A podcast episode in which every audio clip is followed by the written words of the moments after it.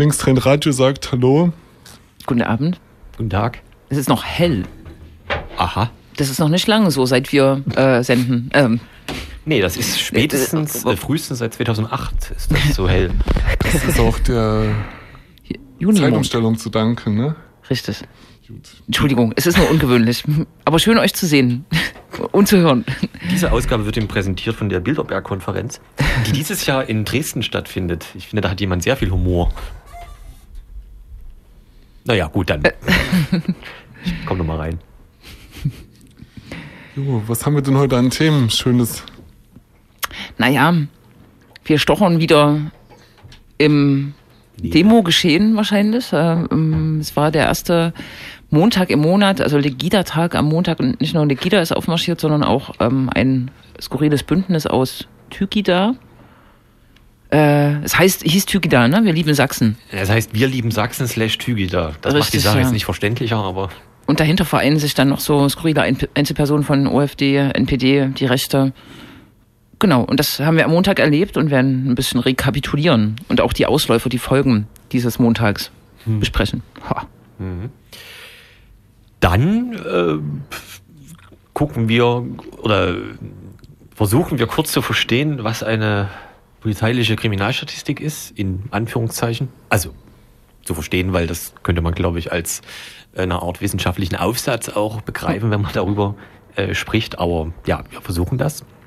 Die ist nämlich dieses Jahr rausge äh, dieses Jahr, die ist jetzt gerade rausgekommen für das letzte Jahr, was Sachsen angeht. Richtig. Allerdings tatsächlich nur die ähm, Übersichtsdaten. Ne? Es gibt da verschiedene Komplexe, Ja. die vorgestellt wurden und ähm, irgendwann im Laufe des Jahres erscheint dann so ein fetter Wälzer, wo alles sozusagen aufgeschlüsselt ist. Das wird dann sicher auch spannend. Oder gibt's den schon online? Ich weiß es nicht. Wahrscheinlich nicht. Nee, online gibt's nur so eine grafische Präsentation, eine Art. Nennen wir sie PowerPoint-Präsentation. Righty, beliebt right. und beliebt und gemocht. Genau, und dann führen wir jetzt gleich am Anfang, sprich in wenigen Minuten, ein Interview mit jemandem von der ADI, der autodidaktischen Initiative, die morgen einen sogenannten Tag der noch offeneren Tür tun machen. Genau. Und äh, was man vielleicht noch sagen kann, ist, ähm, wer sich schon immer mal gedacht hat, UKW schön, aber Internet auch, äh, kann zum Beispiel jetzt seit einiger Zeit auf linksdrehendes.de gucken und dort ähm, die Sendungen nachhören im Gän in Gänze. Wir hatten ja bis jetzt immer nur den Luxus, äh, das Luxusangebot einzelne Beiträge auf freieradios.net. Das gibt's jetzt nicht mehr. Jetzt Nee, das ist jetzt die vorbei, gesamte also. Sendung hoch, Wir sagen auch nicht, an welcher Stelle welche Beiträge ist. Man muss das jetzt schon komplett hören. Ähm, aber natürlich minus Musik, weil es gibt ja die GEMA in Deutschland. Und nur GEMA-freie Musik äh, rauszusuchen, wäre wahrscheinlich nicht so erfreulich. Nee, also da muss die Musikredaktion leider sagen, das ist schwierig. Muss man kündigen. Ja. Oder Genau. ich bringe eine Gitarre mit ins Studio. Das können wir auch machen und immer so Zwischeneinlagen. Ja? Das gefällt mir. Hm. Das gibt's viel zu selten bei Radio Blau, oder? So Live-Live-Musik? Hm, Manchmal gibt es. Es gibt so einige Sendungen, die laden sich tatsächlich Künstlerinnen ein ins Studio. Hab, Prima hab schon, aber auch hier mit Ah, Klampfe und so. Hm. Also nach zwölf Jahren Existenz haben, haben wir geschafft, eine Internetseite aufzustellen. Das ist übrigens nach der Logik, glaube ich, jetzt Ausgabe 255. Es gibt ab jetzt eine interne Nummerierung, die natürlich nicht stimmt, aber man muss ja irgendwo, man muss ja mal Anfang. anfangen. Gut, So, tschüss. dann spiele ich euch jetzt mal einen schönen Titel. Da habe ich äh, was etwas ruhigeres rausgesucht von dem Künstler Jamie XX, bekannt von der Band The XX. Und das Lied heißt äh, Gosh, ist von seinem letzten Album von 2015. Das Album heißt äh, In Color. Dann hören wir jetzt mal rein.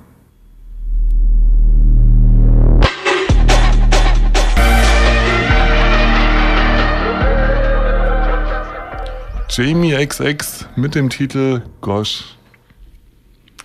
Genau, und wir kommen zu unserem ersten Thema. Wir haben gerade festgestellt, dass wir heute tatsächlich Lokalradio sind. Wir wollen uns mit einer lokalen Initiative beschäftigen, ähm, die morgen ihr zweijähriges Jubiläum, zumindest in ihren eigenen Räumlichkeiten in der Georg-Schwarz-Straße äh, Nummer 19, äh, feiert, begeht. Die Georg-Schwarz-Straße ähm, liegt in Lindenau, glaube ich, in Leipzig-Lindenau. Ähm, dort entstehen äh, vor allem im vorderen Teil ähm, oder sind in den letzten Jahren alternative Projekte entstanden, Hausprojekte, das Hinz und Kunst, äh, der Haus- und Wagenrad, äh, ein Buchladen mit gebrauchten Büchern, der Bioladen Schwar Schwarzwurzel und so weiter und so fort. Und inmitten dessen befindet sich eben ähm, das Ladenlokal der Autodidaktischen Initiative. Und wir sprechen jetzt mit Hannes. Hallo. Hallo. Guten Abend. Hallo, Hannes. Vielleicht kannst du uns und die Zuhörerin anfangs gleich mal aufklären, was eine autodidaktische Initiative ist. Also was steckt äh, dahinter? Was tut ihr und warum dieser Name? Das sind gleich drei Fragen wahrscheinlich. Das sind gleich drei Fragen. Ich versuche es mal zu beantworten. Also die autodidaktische Initiative ist eine ja, ist eine, ähm, ja, eine Initiative, die es jetzt seit mehreren Jahren gibt, schon tatsächlich länger als die zwei Jahre, die wir morgen feiern, als unser Bestehen nämlich entstanden aus dem Bedürfnis von einer Gruppe von Leuten heraus, ähm, sich ja gegenseitig zu bilden als Kollektiv, ähm, fernab von oder vielleicht auch zusätzlich zu Universität oder anderen ähm, ja, konventionellen Bildungsmöglichkeiten aus dem Bedürfnis heraus, äh, sich mit Fragen zu beschäftigen, die irgendwie da zu kurz kommen ähm, in der Universität oder vielleicht auch in der Schule.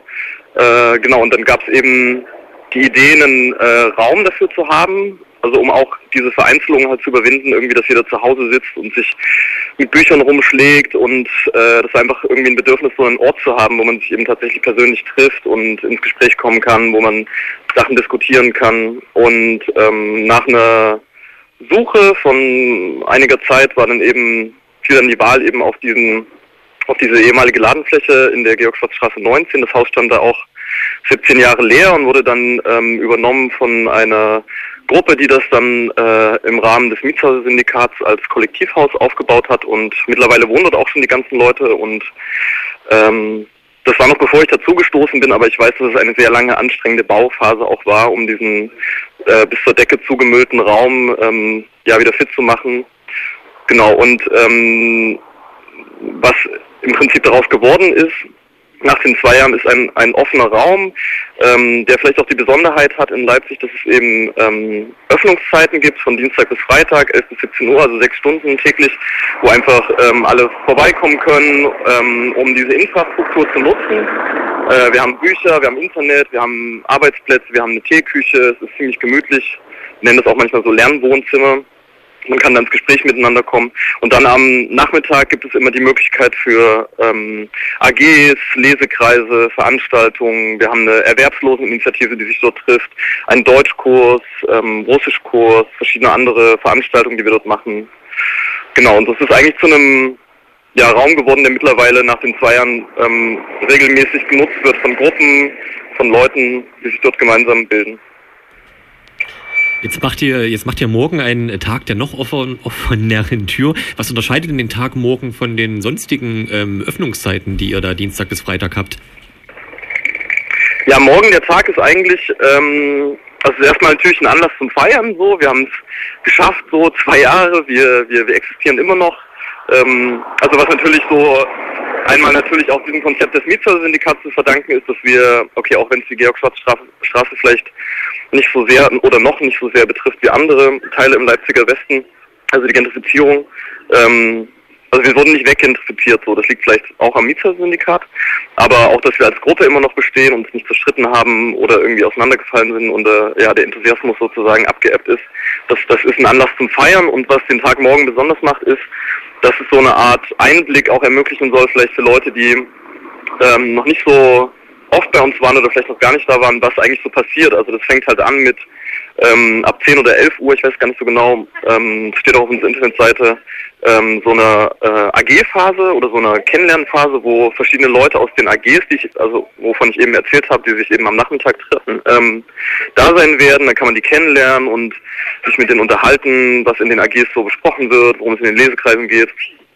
Dann am Nachmittag gibt es zwei Vorträge, einen davon halt ich. Da geht es um meine Feldforschung, die ich äh, in Barcelona gemacht habe in den letzten Monaten mit ähm, ähm, ja, Anarchisten in anarchistischen besetzten Häusern und die anarchistische Bewegung dort.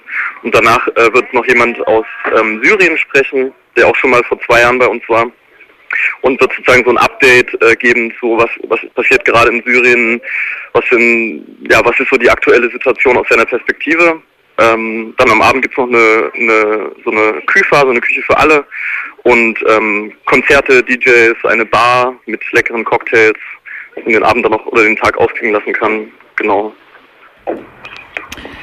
Genau. Ich würde vielleicht mal einen Schritt zurückgehen. Ich kann mich erinnern, es gab vor vielen, vielen Jahren in Leipzig, glaube ich, um die Libelle, den libertären Laden in der Kolonnadenstraße, äh, so eine Initiative, die quasi so eine selbstorganisierte, äh, selbstorganisierte Seminare als Alternative tatsächlich zur Hochschule, also zur Universität äh, organisiert haben.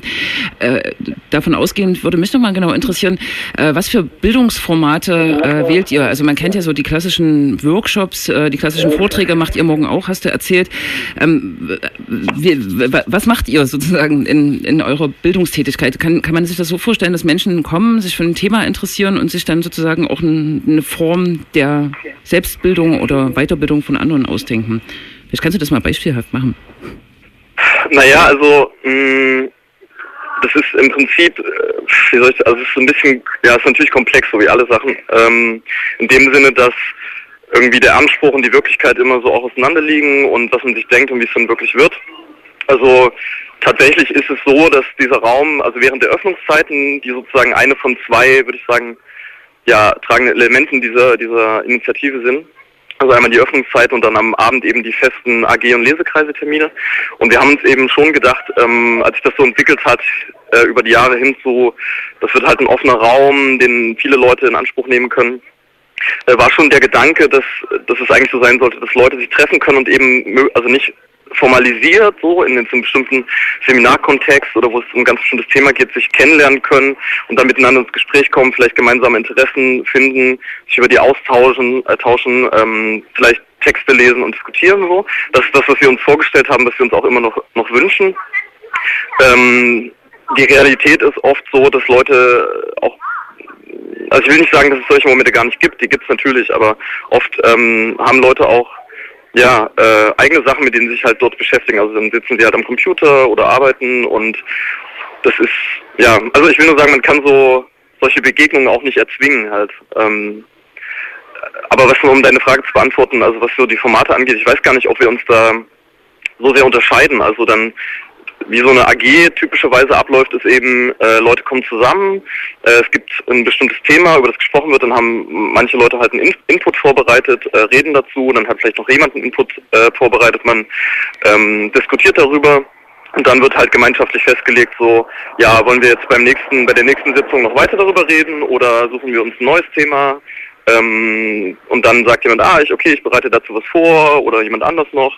Und ja, es ist ist eher so interessengeleitet, auch so dieser Begriff taucht doch immer wieder auf, so interessengeleitetes Lernen. Also in erster Linie ist ausschlaggebend nicht ähm, jetzt ein bestimmtes Fach oder ähm, bestimmte Prüfungsleistungen, die erbracht werden müssen, sondern tatsächlich, dass man auch in der Gruppe aushandelt, worum soll es gehen, ähm, womit möchten wir uns beschäftigen. Aber natürlich gibt es auch andere Formate, wie jetzt so typische Lesekreise, wo eben ein bestimmtes Buch gelesen wird, ähm, wo entweder die Leute es zu Hause lesen und dann diskutieren oder vor Ort lesen und dann diskutieren. Also ich würde nicht sagen, dass sich das wirklich total krass von der Methodik äh, unterscheidet. Das ist, der Unterschied ist tatsächlich wahrscheinlich eher, dass, dass wir frei sind, uns mit Themen zu beschäftigen, die eben in, wie ich es vorhin gesagt habe, konventionellen Bildungseinrichtungen halt unserer Meinung nach unterbeleuchtet sind, oft noch was sehr äh, Rationales sozusagen zum Ende. Wie sieht's denn bei euch aus mit der Finanzierung? Also wie läuft das vor Ort ähm, ab? Wie könnt ihr den Laden halten? Oder was muss man sozusagen ja vielleicht ausgeben, um dabei zu sein, wenn man es überhaupt so sagen kann? Na, also erstmal mu muss ich sagen, dass unsere, also diese, diese, diese Infrastruktur, die wir in erster Linie bereitstellen, ist also kostet nichts. Also wie, niemand muss dort was bezahlen, um das nutzen zu können. Ähm, wir ähm, finanzieren uns teilweise über Spenden, teilweise über Projektanträge, die wir schreiben. Wir haben auch ähm, mehrere Bundesfreiwilligendienststellen und auch zwei europäische Freiwilligendienststellen.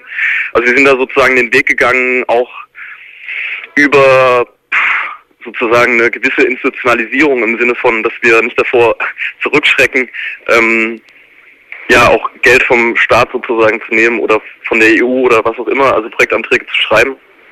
Was äh, nicht bedeutet, dass wir irgendwie kein äh, prekäres Projekt wären, so wie die meisten anderen eben, die man in diesem irgendwie Spektrum verorten kann. Aber vielleicht haben wir weniger oft wie, keine Ahnung, ähm, Läden wie, also die, die das vielleicht total ablehnen, haben wir vielleicht weniger oft äh, auf dem Plenum dann äh, die, das Topic so, ah okay, wie bezahlen wir nächsten Monat unsere Miete so. Das ist ähm, das ist die eine Sache, genau, also ja. Genau, ähm, dann danke Hannes äh, für den Einblick in die autodidaktische Initiative. Wer vorbeigehen will, äh, kann das an den genannten Öffnungstagen ähm, Dienstag bis Freitag, wenn ich mich recht entsinne, 10 bis 16? Nee. 11 bis 17 Uhr, genau. 11 bis 17 Uhr äh, in der Georg-Schwarz-Straße 19 und morgen ab um 10 oder um 11 äh, der Tag der noch offeneren Tür. Man kann das alles nochmal nachlesen auf der Internetseite Adi, www. Ah, ja, okay, ihr wisst es auch. ich wusste es nicht. Hm? Adi minus ADI, ah, okay. So ist es. Äh, Genau. Ja, vielen Dank für, wie gesagt, das Interview, für die Einblicke in eure Arbeit und einen erfolgreichen guten Tag morgen. Ja, wir ho ich hoffe, wir sehen uns an äh, tagsüber oder an der Bar am Abend. Ähm, genau, und vielen Dank für euer Interesse. Alles klar. Tschüss. Tschüss. Schönen Abend, tschüss. Und vielleicht sagt man das jetzt ähm, nochmal, weil das jetzt ähm, verschiedene Stimmen übereinander waren. Die äh, Webseite ist zu finden unter www.adi, also adi-leipzig.net. Da kann man auch alles zu morgen lesen und so allgemein. No? Und jetzt äh, möchte ich ein Stück Musik spielen, warum auch immer ich das ähm, heute zugespielt bekommen habe. Aber ja, Public Enemy von ihrem 20. 20, ich habe heute irgendwie mal so mit Sprache ganz große äh, Kunststücke, von ihrem 20-jährigen Jubiläum. Ähm, das Stück heißt Harder Than You Think und geht vermutlich so.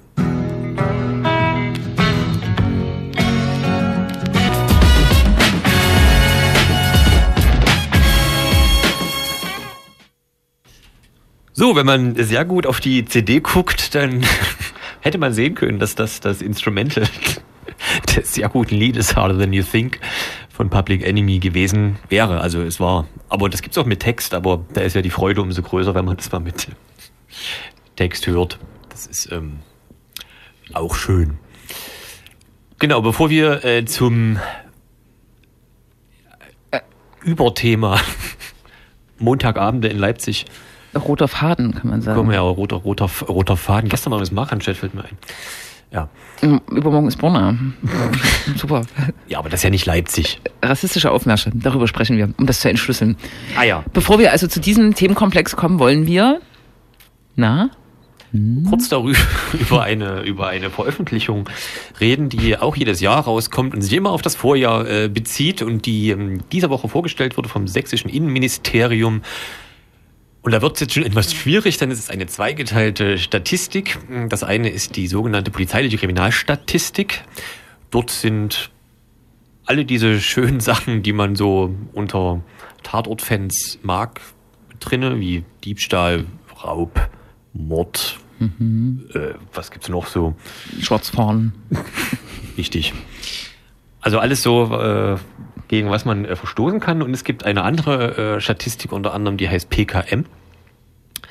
PKM? Ja. PMK. PMK, so rum. Hey, Politisch motivierte Kriminalität. Und die wird, ähm, wie gesagt, einmal im Jahr äh, vorgestellt in, naja, in einer eher kurzen Form und später gibt es dann nochmal eine äh, lange Form. Und äh, bei dieser Statistik gab es jetzt die schöne Überschrift, dass wieder einmal die äh, Gewaltstraftaten von links viel, viel höher sind als von rechts, obwohl insgesamt die Straftaten von rechts viel, viel höher sind ähm, als von links. Das Ganze ist ähm, relativ verwirrend. Auch wenn man sich das näher anguckt, es gibt nämlich nur so eine kleine PowerPoint-Präsentation vom SMI, die einen da nicht unbedingt ähm, schlau macht. Jetzt weißt du aber etwas, dass es bei diesen beiden Statistiken um eine sogenannte Eingangs- und eine sogenannte Ausgangsstatistik geht. Kannst du das kurz in einem Satz vollführen, was da der Unterschied ist? In einem. Drei. Also Vier? der Materie genähert habe ich mich in Bezug auf die äh, Zahlen, die äh, um äh, in Konnewitz äh, oder äh, Kriminalität in Konnewitz äh, zustande kamen. Da gab es so eine Auseinandersetzung mit dem Innenministerium, was nämlich mit falschen Zahlen hantiert hatte vor anderthalb Jahren. Und da ist so ein bisschen aufgearbeitet worden, dass es verschiedene Erfassungsmodi gibt. Bei der normalen Kriminalität gibt's äh, die polizeiliche Kriminalitätsstatistik äh, und das PASS, Hm. PASS. Und das Pass ist sozusagen so eine Eingangsstatistik, da wird alles reingeklatscht, äh, was angezeigt wird und was äh, tatsächlich zur Anzeige kommt oder äh, zur Staatsanwaltschaft geht, um auch verfolgt zu werden, das ist dann die polizeiliche Kriminalitätsstatistik. Das ist eigentlich das äh, Instrument, was so ein bisschen realitätsbezogener ist, wo dann eingestellte Sachen oder nicht erwiesene Sachen einfach schon wieder rausgefallen sind und auch Tatverdächtige äh, nicht einzeln aufgezählt werden, sondern als einen Fall behandelt werden. Also zwölf Leute überfallen einen Supermarkt. Wenn ich es richtig verstanden habe, sind das im Pass äh, dann zwölf ähm, Datensätze und in der PKS dann bloß noch einer. Und die PMK funktioniert genau wie das Pass, wenn ich das richtig sehe. Zumindest ist es eine Eingangsstatistik, wo erstmal nur die Fälle reingeklatscht werden und noch nicht klar ist, ob die wirklich äh, tatsächlich zu Straftaten werden, die dann auch verfolgt werden. Ne? Das würde heißen, wenn ich jetzt zum Beispiel unsere Wetterredaktion verklage, weil äh, du bist ja gar nicht die Wetterredaktion, du bist die Musikredaktion, wenn mir die Musik nicht äh, gefällt oder so, dann wäre das sozusagen erstmal im Sinne einer Eingangsstatistik eine Anzeige oder so. Richtig. Aber ob sozusagen irgendjemand dann äh, noch feststellt, ja, stimmt, äh, die Musikredaktion hat da ein Instrumental gespielt anstatt äh, dem richtigen äh, Song, ist, kriegt man da gar nicht mitgeteilt. Aber gibt es dann am Ende denn eine Ausgangsstatistik? also soweit ich weiß, beim im PMK-Bereich gibt es die tatsächlich nicht. Und es gibt sowieso die äh, das Problem, es kann ja auch ähm, vor Gericht noch eingestellt werden. Ne? Und auch da gibt es keinen Datenabgleich äh, mit der polizeilichen Kriminalitätsstatistik. Also es ist alles sehr kompliziert. Also es sind eigentlich alles so löchrige Statistiken ähm, mit Zahlen, die wahrscheinlich irgendwie auch nicht stimmen. Ne? Dann gibt's ähm, dann, dann gibt es immer so äh, Erzählungen, ähm, die, die da sagen, dass zum Beispiel die die Straftaten auf linker Seite ähm, gerne sehr, sehr hoch sind, wenn es so ähm, zu vielen Gegendemos gekommen ist in einem Jahr und dort zum Beispiel also sehr viele Leute, sagen wir mal, Platz genommen ähm, haben und dadurch also mit Sitzblockaden versucht haben, eine andere Demo zu verhindern oder zumindest ähm, ihren Protest auf die Art und Weise aufmerksam ähm, zu machen. Dann ist das wohl auch so äh, immer ein Fall, der dafür sorgt, dass diese Statistik extrem hoch ist. Das Genau. ist, und das ist auch immer noch so. So ist das, ne? Also es gab äh, im Mai 2014 einen sehr beachtlichen Spiegelartikel, der thematisiert hat, damals war die Bundes-PMK rausgekommen, die Bundesstatistik, äh, polit äh, politisch motivierte Kriminalität.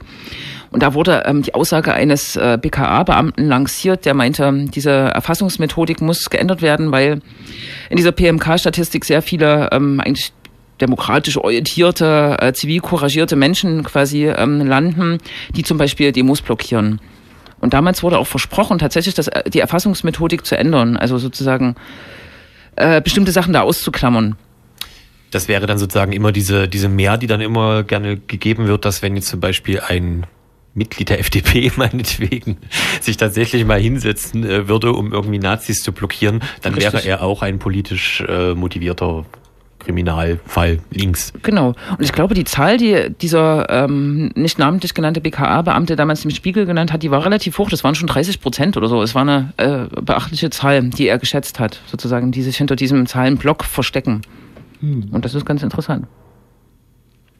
Was man äh, spoilern kann, ist, dass zumindest bis jetzt immer noch nichts von Bauschaum ähm, bekannt ist. Also Fälle, wo die Helme von Polizisten mit Bauschaum besprüht wurden, wie es der LKA-Chef von Sachsen als äh, vor allem auch Leipziger Problem benannt hat. Davon ist bis jetzt immer noch nichts so richtig bekannt äh, geworden, aber gut.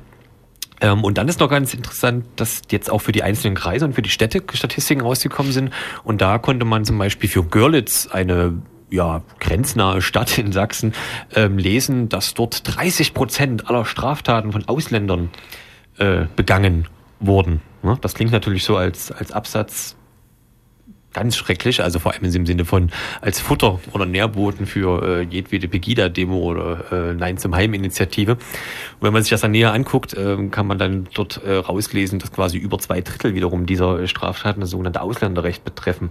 Das heißt, das sind halt ähm, alles so äh, Sachen, die man an einer Grenze machen kann, ohne Pass einreisen zum Beispiel, was ja auch gerne bei Asylbewerbern passiert, die dann vielleicht Asyl beantragen ähm, und dann natürlich überhaupt nicht in der Lage sind, dem mhm. sinniges Ausländerrecht äh, zu verstoßen. Und vor allem können Deutsche sehr schwer gegen das Ausländerrecht verstoßen.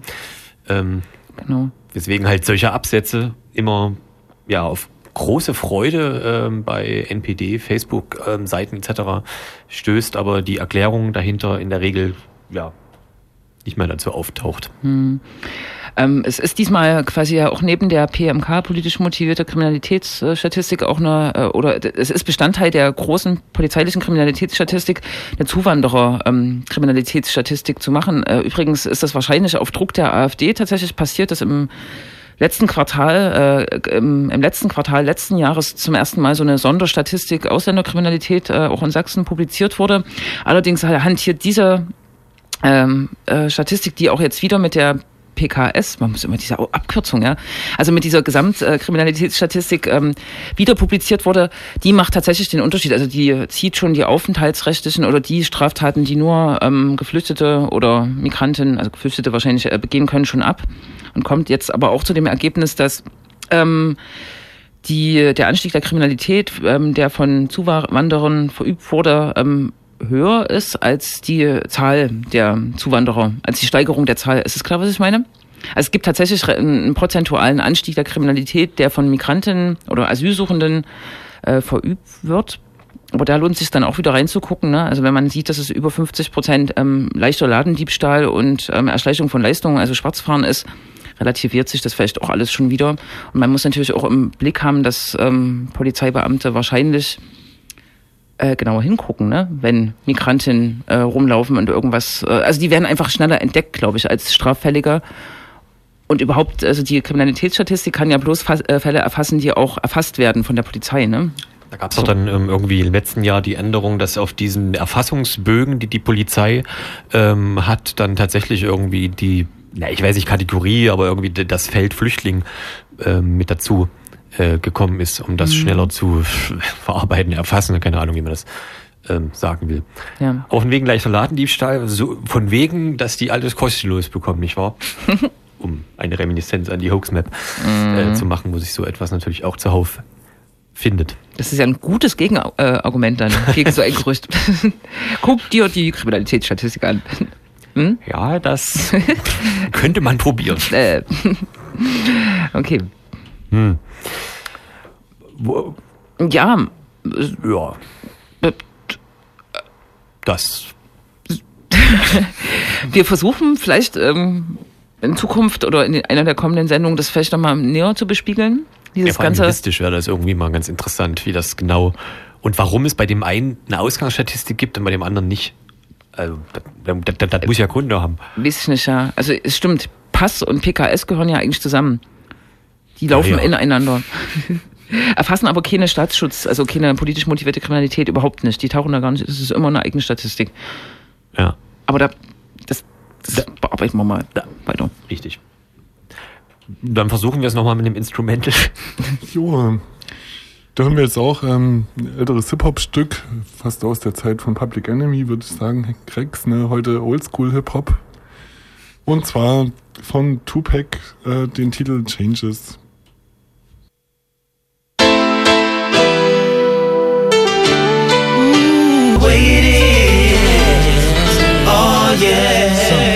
Never change. Tupac mit dem Titel Changes. Wunderschön. Wunderschön. Hello. Nicht so schön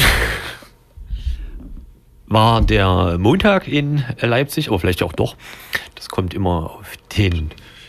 War was los? Echt? Endlich.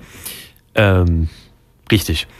Nach wieder einem Monat Pause war wieder einmal Legida in der Stadt mit ein paar Neuerungen. Unter anderem hatte Markus Jonke, der bis äh, jetzt ja, da aktive sogenannte Chef seinen Hut genommen und sich verabschiedet.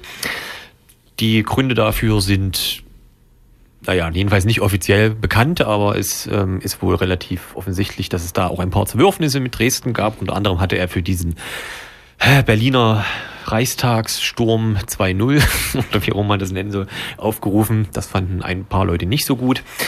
Wie auch immer, jetzt gibt es äh, jemanden neuen, Patrick Filz oder so, wie er heißt, der jetzt für äh, Ligida eben den Hut äh, hinstellt. Den Filzhut.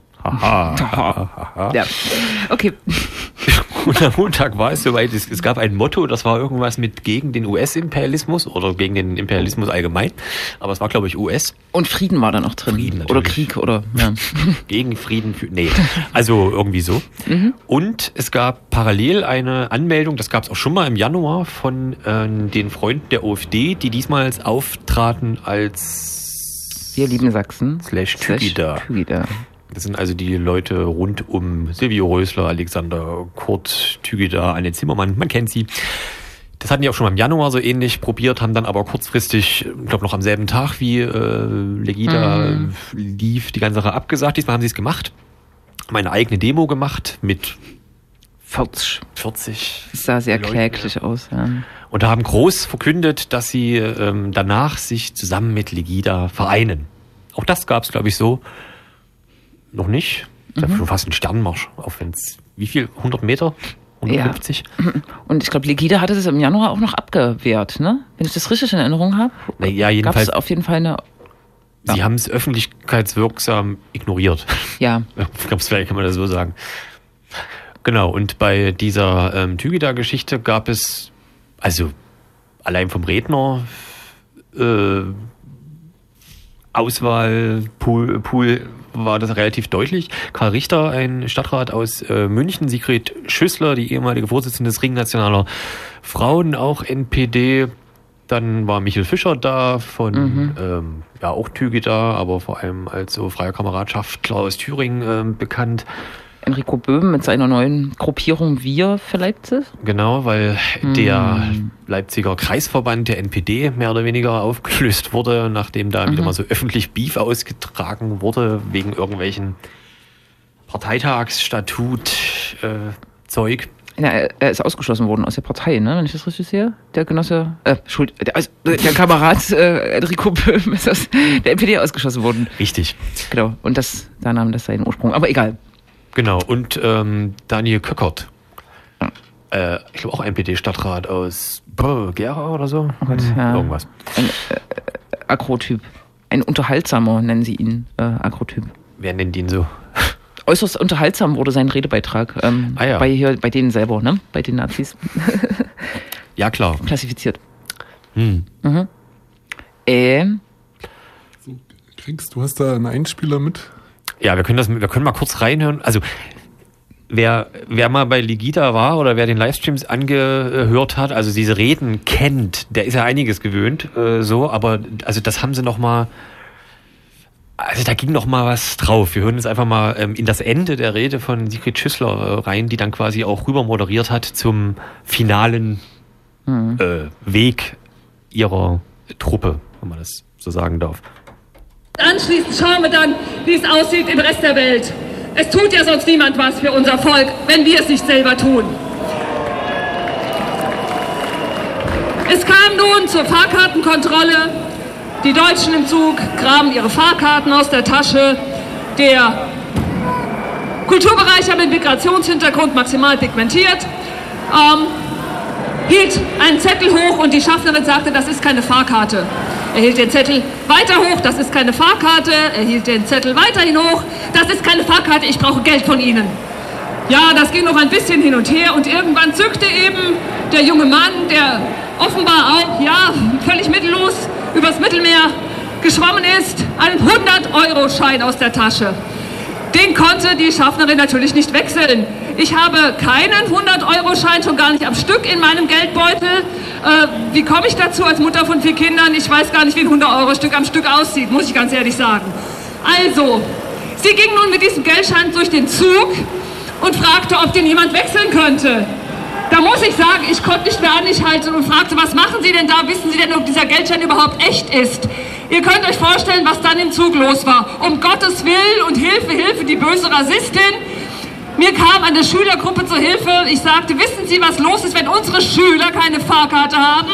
Dann müssen die aussteigen, müssen dann ihre Fahrkarte vorweisen und Strafe zahlen. Das ist der Lauf der Dinge. Aber wenn ich hier die richtige Hautfarbe habe, dann geht mir alles durch und mir wird auch noch ein womöglich falscher Geldschein gewechselt. Daraufhin meinte die Schaffnerin, passen Sie auf, was Sie sagen. Hier sind überall Überwachungskameras. Das ist ja sehr grenzwertig, was Sie sagen. Daraufhin sagte ich, ja, überall Überwachungskameras. Wir leben in einem Überwachungsstaat der DDR 2.0. Und wissen Sie was? Ich bin auf dem Weg zu Pegida und werde dort meine Meinung öffentlich sagen und ich werde sie mir von niemandem verbieten lassen. Ich stehe auch für die Zukunft dieses Landes.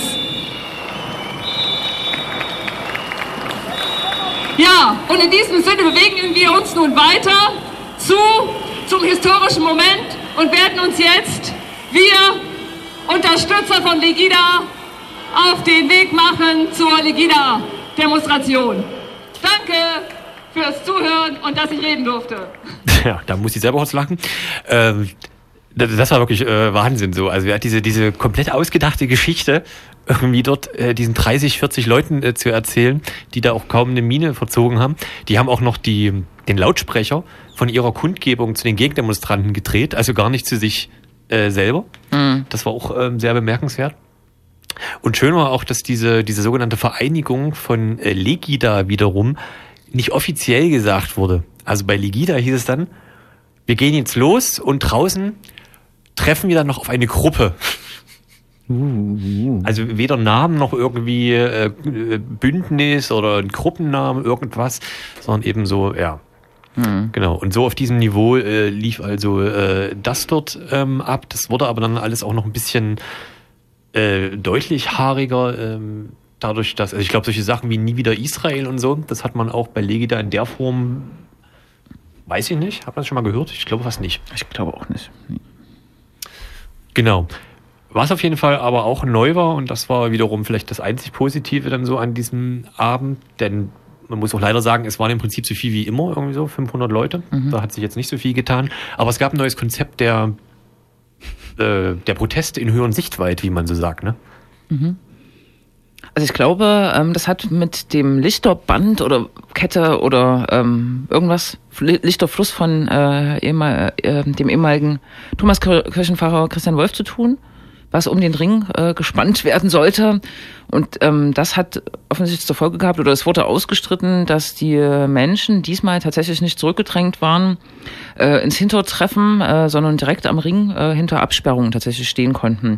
Aber die Absperrungen, wie ich das sehen konnte, waren auch äh, sozusagen doppelt gesichert. Da standen hinter den Leuten Polizeibeamte und vor den Gittern, wenn Gitter vor, vorbeigelaufen ist, auch noch Polizeibeamte.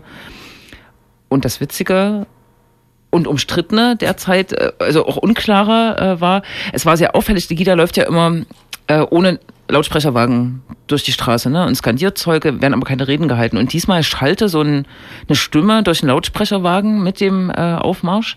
Und offensichtlich äh, hatte äh, ein Polizei, äh, ich habe es Polizeianimateur genannt. Äh, es lief sozusagen ein Polizist vom Kommunikationsteam voraus und äh, ermahnte die Teilnehmerinnen immer wieder ähm, ruhig zu bleiben, sich nicht provozieren zu lassen und so weiter. Das war immer derselbe Singsang, ne? Das war sozusagen ein mehrgliedriges Konzept, äh, Absicherung der, mm, des Protestes ähm, durch Poli viele Polizeibeamte oder äh, genau und äh, dieses kommunikative Konzept. Genau, er hat sie, hat sie auch geduzt äh, und halt immer so, ähm, so. Hm. ja, so persönlich angesprochen, dass man schon das Gefühl hätte haben können, dass es jetzt ein bisschen mehr als ein Kommunikationsteam der Polizei ist. Also so einfach vom äh, Hinhören hätte man auch denken können, ja, das ist jemand von äh, Ligida, der da äh, vorneweg läuft, fährt oder wie auch immer. Aber es war tatsächlich das äh, Kommunikationsteam, was es zumindest in Leipzig schon seit 2005 gibt, in, interessanterweise. Bei linken Demonstrationen wird das meistens abgelehnt äh, durch Lautstärke, ähm, die Intervention. Oder bei Protesten, ne, wenn auf Linker eingewirkt werden soll. Aber Ja. die Gide hat das äh, ruhig geschehen lassen. Und ich, wahrscheinlich ist das ein Stil. Also tatsächlich so zu tun, als wenn man äh, mit den Demonstrantinnen auf Augenhöhe ist und irgendwie ein Kumpel ist. Ne? Ja. Sehr fragwürdig. würdig. Ja. Ja, und sonst dann ging das Ganze, das ging ewig diesmal irgendwie bis. Als äh, Ligida zurück auf dem Richard-Wagner-Platz war oder Refugees-Weltkamp-Platz, ähm, hat begonnen der lange aus Dresden Ja. oder aus Rosswein zu sprechen Ja. und er hörte nicht auf. Er hörte nicht auf. Das war wirklich Er hörte nicht auf. Wahnsinn. Irgendjemand schrieb, das ist gelebter Antifaschismus. Weil Genau, äh, wie, heißen diese Reden im Parlament, die ähm, vers Monologe. nee, ähm, die versuchen Anträge zu verhindern, dadurch, dass man ewig lange redet. Äh, Filibuster reden, Philipp oder? Buster. Äh, Ja, naja. Ja, ja. Also sowas. Herrlich war das, ja. Mhm. Und während die Leute schliefen? Nee, die war schon, die war schon sehr gut. Die, sie haben dann äh, auf Facebook auch nochmal Quellen nachgereicht. Also wer sozusagen die Rede nochmal überprüfen wollte, da haben sie dann noch so Links zu sehr guten Webseiten. Ähm, er hat ja auch Videos gezeigt, das war ja noch das Absurde. Stimmt, er hat Videos gezeigt und er hat freigesprochen, glaube ich, die ganze Zeit. Also schien jedenfalls so. Er turnte so auf der Bühne rum. Das war Mhm. verrückt. Am Ende wurde, glaube ich, auch ein Video eines linken Aktionstrainings oder so gezeigt. Ah. Also da war für, da war für alle was dabei. genau. Mhm. Äh, und interessanterweise war der Moderator bei Ligida dieses Mal überhaupt niemand aus diesem Orga-Team oder aus dem Leipziger Raum, sondern äh, Nikos Chavale- Chavales aus äh, Diepoldeswalde-Umfeld, ähm, der dort ja mit in den letzten Jahren aus diesem Nein zum Heiden Bürgerinitiativen Gedöns bekannt geworden ist und dort als Landratskandidat ähm, Ah. angetreten war, ist und mittlerweile aber auch so, naja, viele Hemmungen verloren hat, was so Kontakte Mhm. In eine gewisse Seite angeht. Das war vorsichtig zu sagen. Genau.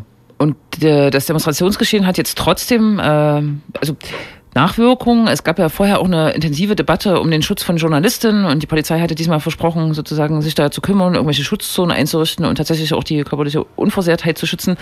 Aber egal, da ist, glaube ich, auch nicht so viel, viel passiert in dieses Mal. Also ich habe es nicht zur Kenntnis genommen, ich weiß nicht, ob ihr das zur Kenntnis genommen habt, aber es gibt jetzt eine andere Debatte um strafrechtliche Verfolgung. Richtig, denn bei Legida direkt am Frontbanner in der Mitte äh, war unter anderem eine Person, die hatte ein, die hatte ein Schild, irgendwas stand äh, Legida Deutsche Wende oder sowas. Ähm, und diese Person hat mehrere Male, also eigentlich gefühlt dauernd, ähm, den sogenannten Kühngruß äh, gezeigt. Das ist der äh, Gruß des verstorbenen Neonazis Michael Kühn, in den 90ern verstorben, ähm, der eine relativ große, wichtige Rolle gespielt hat in der äh, Neonazi-Szene in Deutschland. Und dieser Gruß ist vor allem also in solchen Umständen ähm, eindeutig äh, verboten, ist quasi eine Alternative zum Hitlergruß tatsächlich. Das ist so der, die, die Idee dahinter, den man ja auf jeden Fall nicht zeigen äh, kann. Und der ist halt auch optisch relativ ähnlich. Ähm, genau, und der hat das aber auch relativ ungestört die ganze Zeit ähm, machen können. Das ist offensichtlich in Sachsen auch relativ ähm, normal. Es gibt auch aus Freital Fotos, äh, wo Leute das ähm, gemacht haben. Und da hat jetzt lustigerweise die äh, sogenannte Generalstaatsanwaltschaft aus Sachsen, also in Dresden, mitgeteilt, dass man sich jetzt darüber ins Benehmen gesetzt hätte und festgestellt hat, dass der tatsächlich auch in Sachsen im Prinzip verboten ist und dass das überhaupt nicht geht und dass jetzt gegen diese Person also ermittelt ähm, wird und der äh, Pressesprecher der Polizei Leipzig wiederum hat gesagt äh, oder mitgeteilt, dass die Polizeibeamten jetzt nochmal darüber informiert werden, was dieser Kühngruß ist, wie der aussieht und dafür sensibilisiert werden, was ich 2016 als Ansage schon extrem absurd finde. Also dieses Ding ist ja nur echt nichts Neues. Ich finde es auch undenkbar. Also, also der, der Gruß muss bekannt sein, ne? Also der, der auch bei Christian Wosch und so weiter, also glaube ich mich zumindest zu erinnern, dass da sowas auch eine Rolle spielte. Ja, alles neu. Im Hintergrund hören wir übrigens so ein bisschen äh, Demo-Atmosphäre, die ja, wie gesagt, diesmal deutlich lauter war als ähm, sonst, einfach durch die ähm, Nähe. Und dann gibt es wohl noch ein zweites Verfahren, das betrifft ähm, irgendwie die äh, Tügida-Sektion. Da ist ähm, ein Ordner wohl äh, in Anführungszeichen positiv aufgefallen mit einem T-Shirt, wo drauf stand Auschwitz, Fragezeichen. Ich hätte da mal eine Frage oder so. Und ähm, daraufhin wurde er durchsucht von der Polizei und da ist dann noch ein, eine Halskette aufgefallen mit einem Hakenkreuz. Das ist natürlich, da weiß jetzt auch jeder, dass das so nicht geht. Ja, also da war viel, äh, da war viel Deutlichkeit äh, diesmal dabei. Es gab auch wieder Ordner mit Thor Steiner und so. Das ist alles immer sehr nett. Ist die Frage, ob das irgendeinen Effekt jetzt hat, ne? Es gibt ja bestimmt immer noch Leute, die sagen, na ja, das sind äh, keine Nazis, keine richtigen. Ich würde das ja teilweise auch sagen, ne? Bei den Teilnehmerinnen, aber die Frage ist, was diese ganz klare Präsentation am letzten Montag vielleicht für Folgen hat. Ob Leute sich sagen, sie gehen nicht wieder dahin, das glaube ich nicht. Also es gab, es gab auf der Facebook-Seite, was ja Legidas Sprachrohr schlechthin äh, ist, direkt danach einen Kommentar von jemandem, der gesagt hat, okay, jetzt Legida dort, wo es nie äh, hin wollte, so, das ging ja übelst, das ging ja sehr schnell, ich bin nicht mehr mit dabei oder so. Mhm. Und da hat Legida sehr souverän reagiert, insofern, dass sie einfach den Beitrag gelöscht haben mhm. und dann irgendwie so ein bisschen Mimimi geschrieben haben von wegen, so, hier waren wieder Trolle unterwegs, wie Strafanzeige ist raus und so. Und also, ja, das da war viel Auseinandersetzung. Und gibt es denn jetzt ein, ein, ein gespaltenes Band zwischen Leipzig und Dresden? Ist das ähm, durchsichtig oder nicht durchsichtig? Es gab, es gab keine offizielle Ansage, aber dieses gespaltene Band ist, glaube ich, ähm, deutlich. Die wollten ja auch ähm, eigentlich an diesem Montag jetzt, wo ja noch mhm. parallel dieser demokratische Aktionstag stattfand, wo irgendwie 100 Mini-Demos in Deutschland irgendwie waren. Da wollte ja eigentlich Pegida Dresden im Original erstmal nach Leipzig, das haben sie ja wieder abgesagt und so. Ich glaube, das ist wie sagt man, der Käse ist geschnitten. Okay. Ich dachte, äh, Markus Junke war die neuralgische Figur, der aber am Freitag vor dem Demo-Montag in Grimma für die Teilnahme an Legida geworben hat. Das hat mich auch wiederum gewundert. Ah, ja. Hm?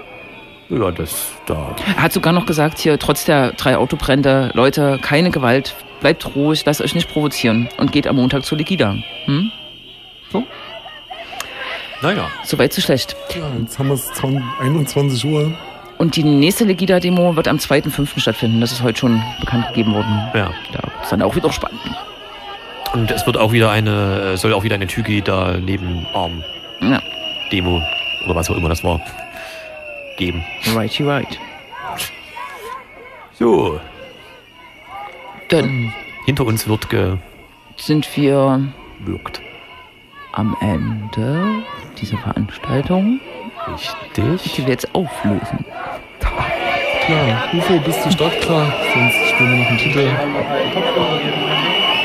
Na, aber gerne. Ausnahmsweise. Den gelben haben. Ja, dann verabschiedet sich jetzt das Linkstrain Radio von euch.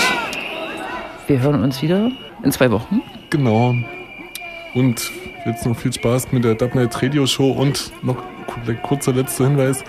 Heute ist im Institut für Zukunft äh, eine Soli-Disco für das Eight Weapons Gym. Also wer Lust hat, mal das Uwe DJ-Team über eine Kirsch-Audioanlage zu hören, hat heute die Möglichkeit dazu. Und das sind doch eigentlich alle. Dann viel Spaß.